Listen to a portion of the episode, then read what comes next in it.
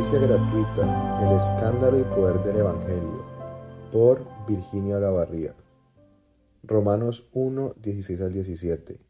A la verdad no me avergüenzo del Evangelio, pues es poder de Dios para la salvación de todos los que creen, de los judíos primeramente, pero también de los gentiles. De hecho, en el Evangelio se revela la justicia que proviene de Dios, la cual es por fe de principio a fin, tal como está escrito el justo vivirá por fe. Amada Iglesia, les saludo en el amor entrañable de Cristo Jesús, deseando con todo mi corazón que sus espíritus estén llenos de gozo que proviene de nuestro Salvador, ya que yo me encuentro con ese mismo gozo al escribirles esta carta para animarlos a perseverar en la fe salvadora de Jesús. No desmayemos, sino que viviendo una vida en amor y santidad, nos animemos unos a otros a perseverar en esta carrera en la que nos encontramos, la cual nos une como hijos del gran Rey. Reconociendo que esta travesía es pasajera y un día llegaremos a la meta final, que en esa misma esperanza nos mantengamos firmes renovando nuestras fuerzas día a día, perseverando en el amor y verdad. Muchas son las aflicciones que nos agobian, pero recobra ánimo, amada iglesia. Levántate firme y mantente en el Espíritu, recordando que no somos de este mundo, sino que somos pasajeros y peregrinos. Este no es nuestro hogar, no pertenecemos aquí. Como dice Jesús, ellos no son del mundo, como yo tampoco soy del mundo. Juan 17, 16.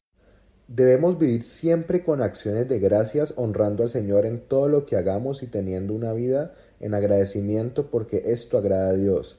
Vivamos como justos porque Él nos hizo justos delante de Dios, no porque lo merecíamos, sino por su buena voluntad y deseo. Oh Señor, tú eres mi Dios. Te ensalzaré, daré alabanzas a tu nombre, porque has hecho maravillas, designios concebidos desde los tiempos antiguos con toda fidelidad. Isaías 25.1.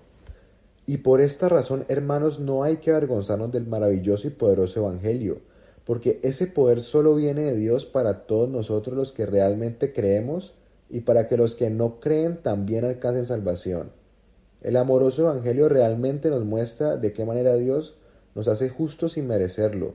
Es solo por medio de la fe y la fe en Cristo, siendo solo Él el único medio por el cual somos justificados ante el Padre. Así lo dice la Escritura. El justo sola y únicamente puede vivir por la fe en Él, por Él y para Él. Por último, mis amados hermanos, me despido de ustedes con estas últimas palabras. Me goza el poder decirles que me siento bendecida de ser parte de esta congregación donde se predica la sana doctrina y donde todos juntos como un solo cuerpo estamos en un solo sentir, una misma visión, con el propósito de crecer juntos, animándose los unos a los otros en la palabra de Dios.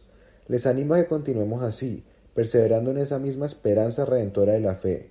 Que la bendición de nuestro Padre sea con cada uno de ustedes. Amén.